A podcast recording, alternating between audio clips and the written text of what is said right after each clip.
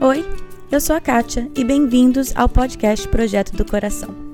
O objetivo desse podcast é trazer a liberdade de Cristo às nossas vidas diárias, aos nossos casamentos e filhos. A nossa intenção é abordar qualquer assunto com clareza, base bíblica e vulnerabilidade. Eu realmente creio que Deus trabalha de formas diferentes em famílias diferentes, mas é nossa responsabilidade estar aberta à condução dele. Ao escutar os episódios, não caia na armadilha de comparar a sua história com a de outra pessoa. Simplesmente esteja aberta a ouvir o que Deus tem para você. Que Ele conduza a sua família e que este podcast seja meramente um instrumento nas mãos dele. Esse é o segundo episódio sobre a virtude humildade. Se você não escutou o primeiro, volte e escute o episódio 43. Essa semana vamos focar em coisas práticas que podemos fazer para tirar o foco de nós mesmos e colocar em Deus e em outros. Oi, oi, gente! Bem-vindos a mais um episódio. Eu fiquei adiando gravar esse episódio justo por causa dessa voz. E ninguém merece ter que escutar um podcast com uma voz rouca, mas não vai melhorar. Na verdade, eu tô vendo que tá piorando, então eu vou gravar, porque senão eu fico sem voz e não tem como gravar. Então eu sinto muito eu vou tirar na edição todas as minhas tosses e engasgadas, mas nós vamos fazer o jeito que dá. Então, hoje o episódio, como eu falei na introdução, é o lado prático da humildade. O que podemos fazer como pais para ajudar os nossos filhos e ajudar a nossa família a demonstrar essa virtude. Mas antes de começar com isso, eu só queria esclarecer algo que talvez para muitos seja óbvio, mas eu quero deixar bem claro.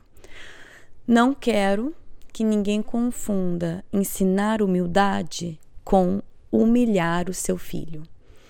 Muitas vezes é, a gente humilha o nosso filho, educando ele na frente dos outros. Isso vai ser um tópico à parte de podcast, de que muitas vezes nós educamos para os outros adultos que estão ao nosso redor e não para o nosso filho.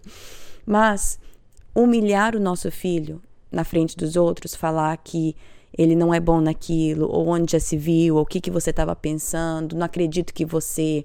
coisas assim, isso não ensina humildade, muito pelo contrário.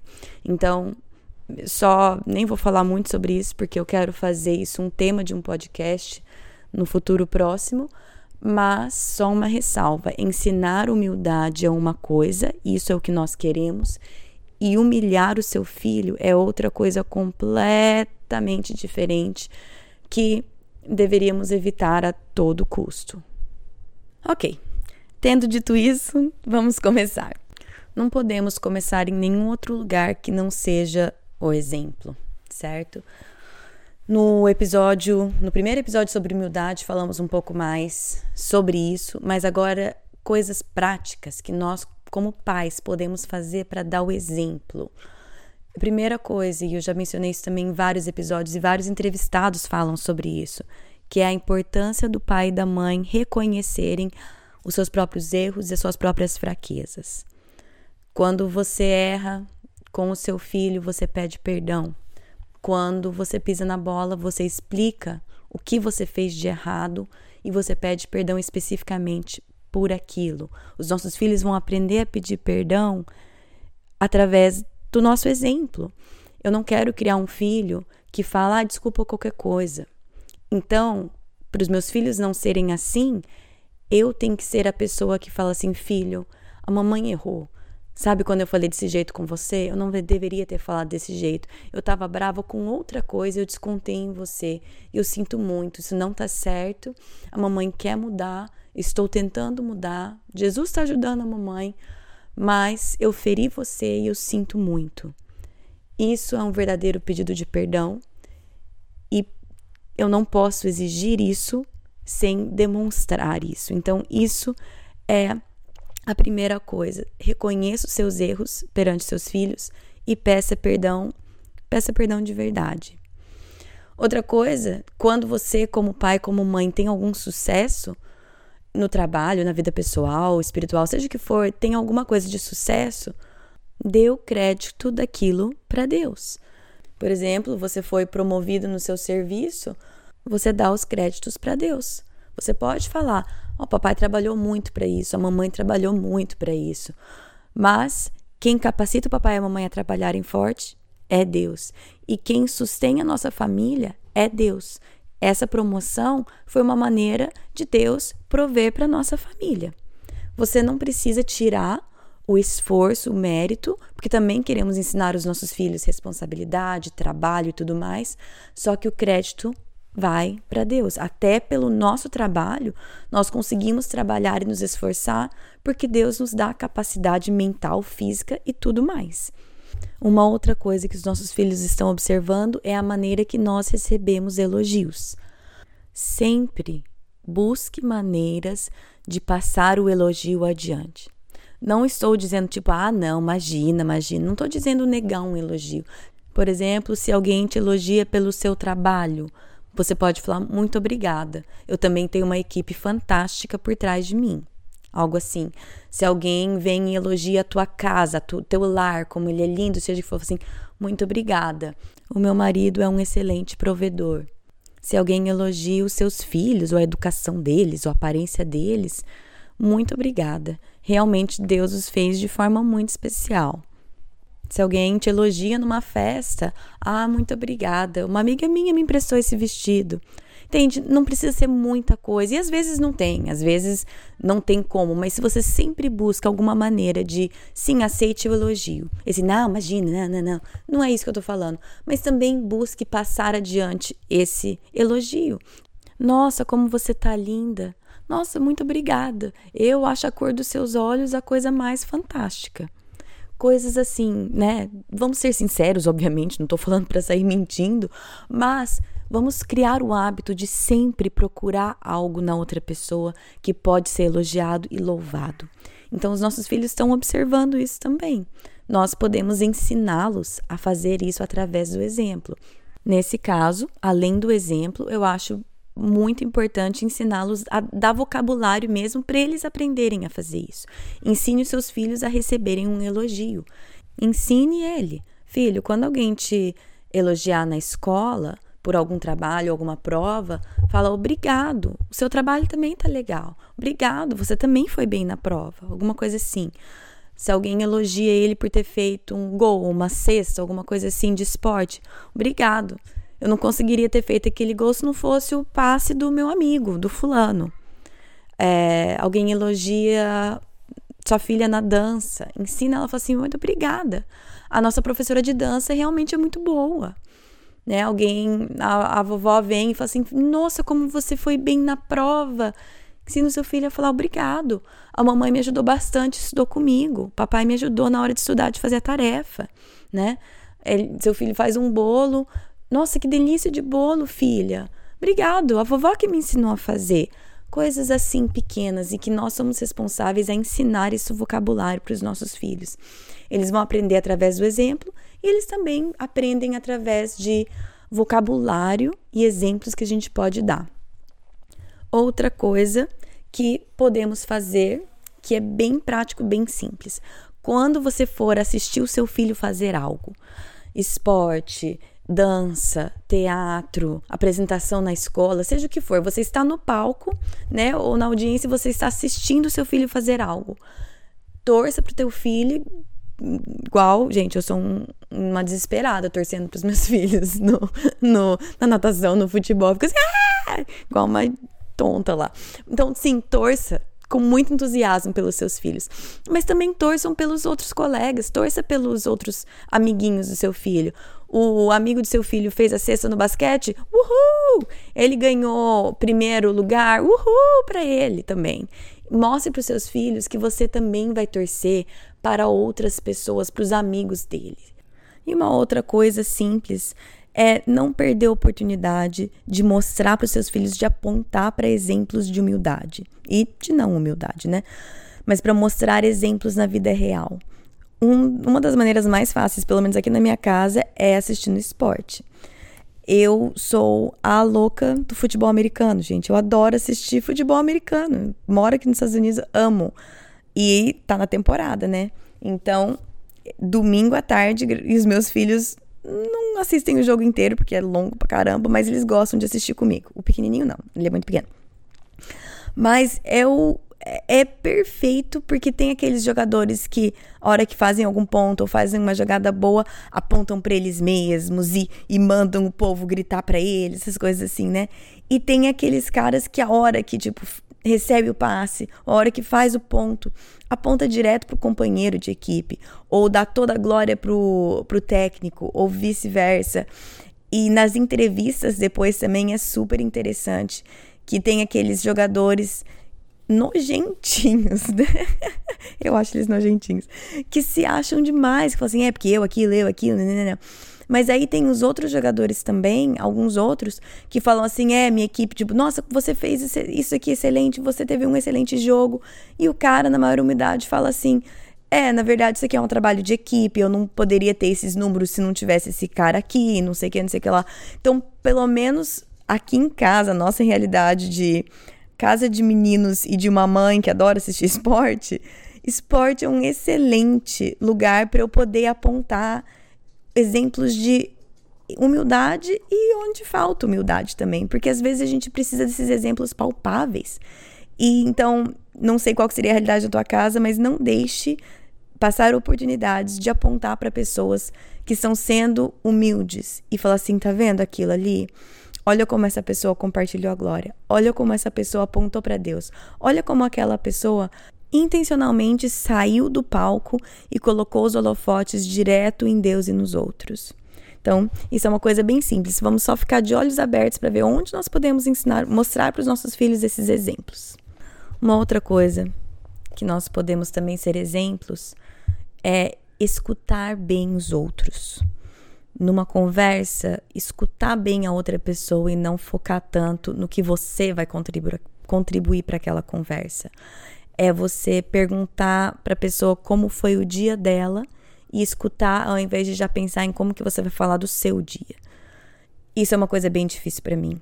Isso é uma coisa que eu não faço bem e é uma coisa que eu estou bem ciente que eu demonstro ser bastante orgulhosa e arrogante, porque eu falo muito e não, não tem problema falar muito, mas eu sou tipo uma contadora de histórias, eu converso, eu é, conto história, conto da minha vida, acho engraçado. Ai, gente. E, e eu vejo o quanto isso. Bom, é um hábito já, já faz parte de como eu me comunico, mas eu estou colocando foco em mim. As conversas eu estou fazendo elas girarem ao redor de mim. E faz mais ou menos, sei, não sei quanto tempo, mas um tempo que eu tenho percebido isso percebido quanto isso não é só um traço da minha personalidade, isso não, isso é arrogância, isso é orgulho, isso precisa ser mudado. Vai mudar o meu jeito faladeira de ser? Não. Vai mudar o fato que eu conto história e que eu, jeito que eu sou? Não. Mas eu posso buscar que Deus molde meu coração para que a minha personalidade seja ajustada embaixo do senhorio de Cristo e não que o pecado distorça a maneira que Deus me criou. Então, isso é uma coisa difícil para mim, mas que eu tenho começado a trabalhar. Escuta, pergunta mais do que você responde. Escuta mais do que você fala. Deixa outra pessoa perguntar sobre você ao invés de você. Ai, é verdade, comigo? Deixa eu te falar como é que foi. Ai, você pergunta do dia da pessoa, a pessoa começa a falar assim: Nossa, aconteceu isso comigo uma vez? Deixa eu te contar. Gente, eu sou a pior pessoa, eu faço isso direto. E não tem problema, eu quero que vocês entendam, a personalidade não tem problema.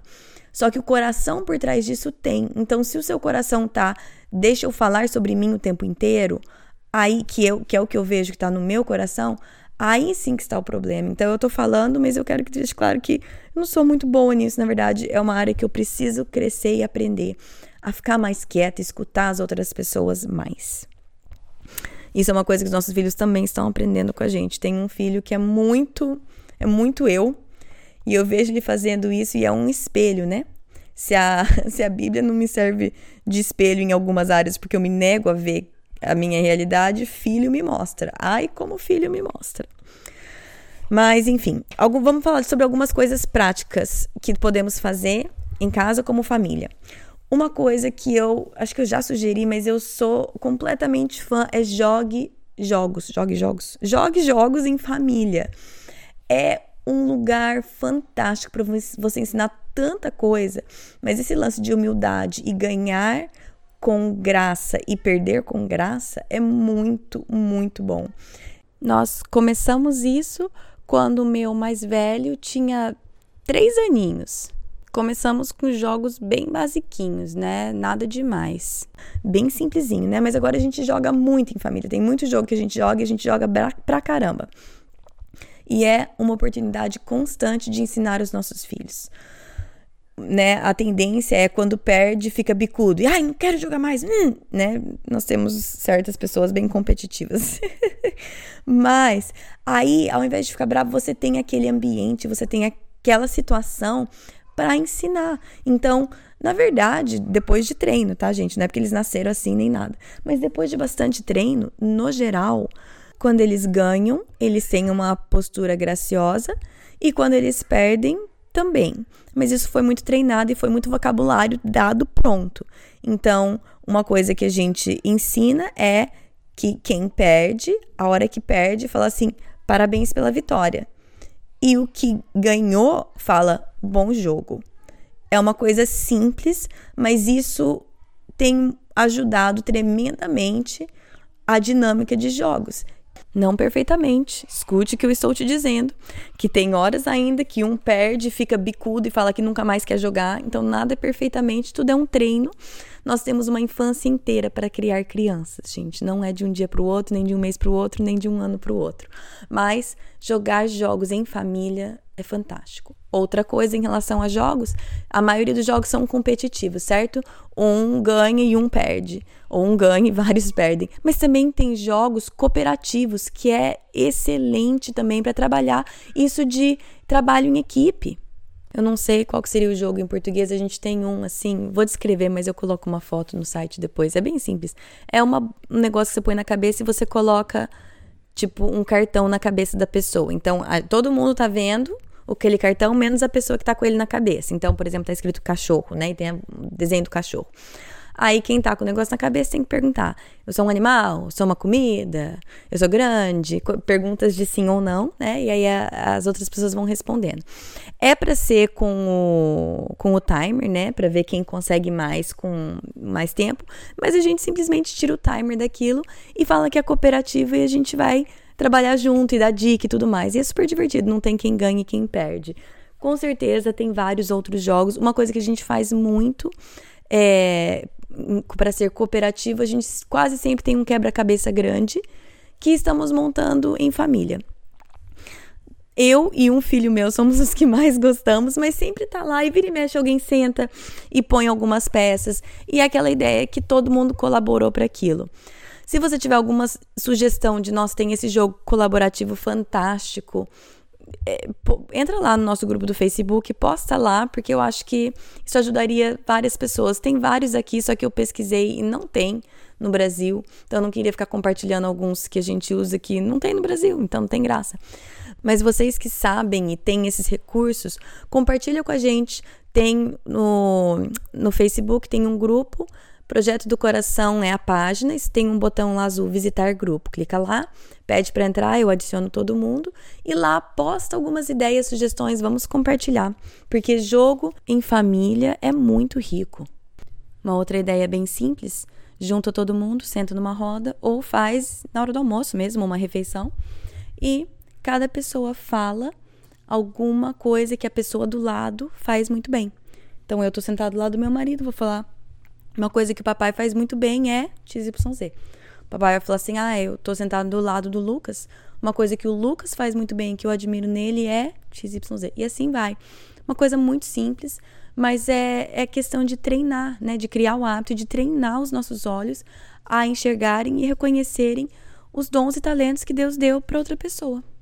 Uma última coisa prática que pode ser feita é escrever cartões para pessoas reconhecendo o valor, o esforço, a dedicação delas. Isso é uma ideia da Courtney DeFeo. Ela criou um recurso para acompanhar essa sugestão dela, obviamente em inglês, então eu também criei um em português para vocês. Então, esses cartões eu tô chamando de os cartões de Você está de parabéns. tá lá no site, se vocês quiserem dar uma olhada, baixar, imprimir, tá lá para vocês. Mas tá escrito assim: tá escrito Você está de parabéns. Aí, querido ou querida, e aí tem um espaço em branco. Parabéns pela maneira que você. Aí tem espaço em branco. E aí embaixo tá escrito assim: Você é um exemplo de como usar dons e talentos dados por Deus. Obrigado. Aí tá escrito com carinho e aí um em branco. Também tem uma versão que só tá o cartão bonitinho e em branco para vocês escreverem a maneira que quiserem. Eu fiz esse mais estruturadinho, pensando que crianças podem fazer às vezes até sozinhos. A minha sugestão seria imprime alguns desses, deixem na, numa mesa, uma escrivaninha onde seus filhos fazem, sei lá, arte, trabalhinho, tarefa. E desafie os seus filhos a preencherem alguns, até para membros de família, professores, amigos e sair entregando esses cartões de você está de parabéns. Aí é claro, mamãe e papai sejam um exemplo e vocês também preencham alguns cartões. Sugestão, dê até alguns para os seus filhos e para outras pessoas também. É uma maneira de treinar nossa mente a estar atenta aos acertos e aos sucessos dos outros e reconhecê-los. Então, é uma coisa simples, mas eu tô animada para tentar aqui em casa com os meninos. Como sempre, também, nesse segundo episódio da Virtude, eu também solto um guia de discussão de filme novo e um estudo bíblico em família novo. Tá tudo no site. O guia de discussão de filme desse mês é do filme Universidade Monstros. O filme está recheado de lições que podemos tirar e mostrar para os nossos filhos sobre a importância de trabalho em equipe, de quando você visa só o seu, ninguém ganha, muito, muito bom. E é uma gracinha também, eu adoro esses filmes. E o estudo bíblico em família tem algumas passagens bíblicas e algumas perguntas a serem discutidas. Bem simples. É, se você já está acostumado a fazer cultinho doméstico em casa, é um guia simples para um cultinho doméstico. Se você não tá, mas você quer fazer, é um recurso aí pronto, tem vários, tem um de cada virtude já pronto lá no site. E também, se você não, não esse formato não condiz muito com a família de vocês, pega uma pergunta por semana, por, por, semana não, por dia e senta e conversa sobre aquilo na hora da, do almoço ou da janta ou no carro. São só algumas perguntas para começar, talvez algumas conversas um pouco mais profundas ou intencionais. Vamos falar sobre semana que vem. Semana que vem, a entrevista é com a Karina Barber. Não sei se vocês conhecem, mas ela tem um Instagram que chama Cafezinho da Tarde. Ela é fantástica com ilustrações bíblicas, com estudos bíblicos. Ela tem muito conteúdo fantástico. Já aproveita e já olha, já vê as coisas dela para você ficar animado. Mas ela vai falar sobre ansiedade e eu estou muito, muito animada para compartilhar esse conteúdo com vocês. Ela fala sobre a própria experiência dela com isso, o que ela tem aprendido com isso e não percam, não percam, porque todos nós sofremos com ansiedade, uns mais, outros menos, em algumas épocas da nossa vida, mais ou menos. Não deixe de escutar a Karina, porque vai valer a pena. Isso é semana que vem, tá bom? Um, que mais? Tudo, tudo que eu mencionei tá no site projetodocoração.com. Se quiser acompanhar nas redes sociais, já falei que no Facebook tem a página e o grupo, né? Só procura Projeto do Coração. E no Instagram é PDC Podcast. Você pode seguir a gente lá. E não esquece de me marcar se você lembrar de tirar um print do seu celular ou uma foto do que você está fazendo enquanto você escuta. Eu tô adorando ver essas fotos. Manda para mim, me marca porque isso é uma das coisas que eu mais amo sobre o podcast. Eu posso estar fazendo mil coisas e escutando. Então, continue me marcando para eu ver o que vocês estão fazendo enquanto vocês escutam, tá bom? Bom final de semana para vocês e até semana que vem. Na Bíblia, em Miqueias 5:5, está escrito que ele será a sua paz. Se eu acredito na Bíblia, eu acredito que apesar das minhas circunstâncias, Ele será a minha paz. Meus filhos estão tocando terror dentro de casa? Ele será a minha paz. Estou me sentindo culpada por não passar mais tempo com os meus filhos? Ele será a minha paz. Estou cansada de ter as mesmas brigas de sempre com meu marido? Ele será a minha paz. Gritei e perdi a paciência de novo? Ele será a minha paz. Vamos tentar lembrar disso e, com a ajuda de Deus, escolher a viver nessa paz todos os dias. Esse é o segundo. Esse é o segundo episódio.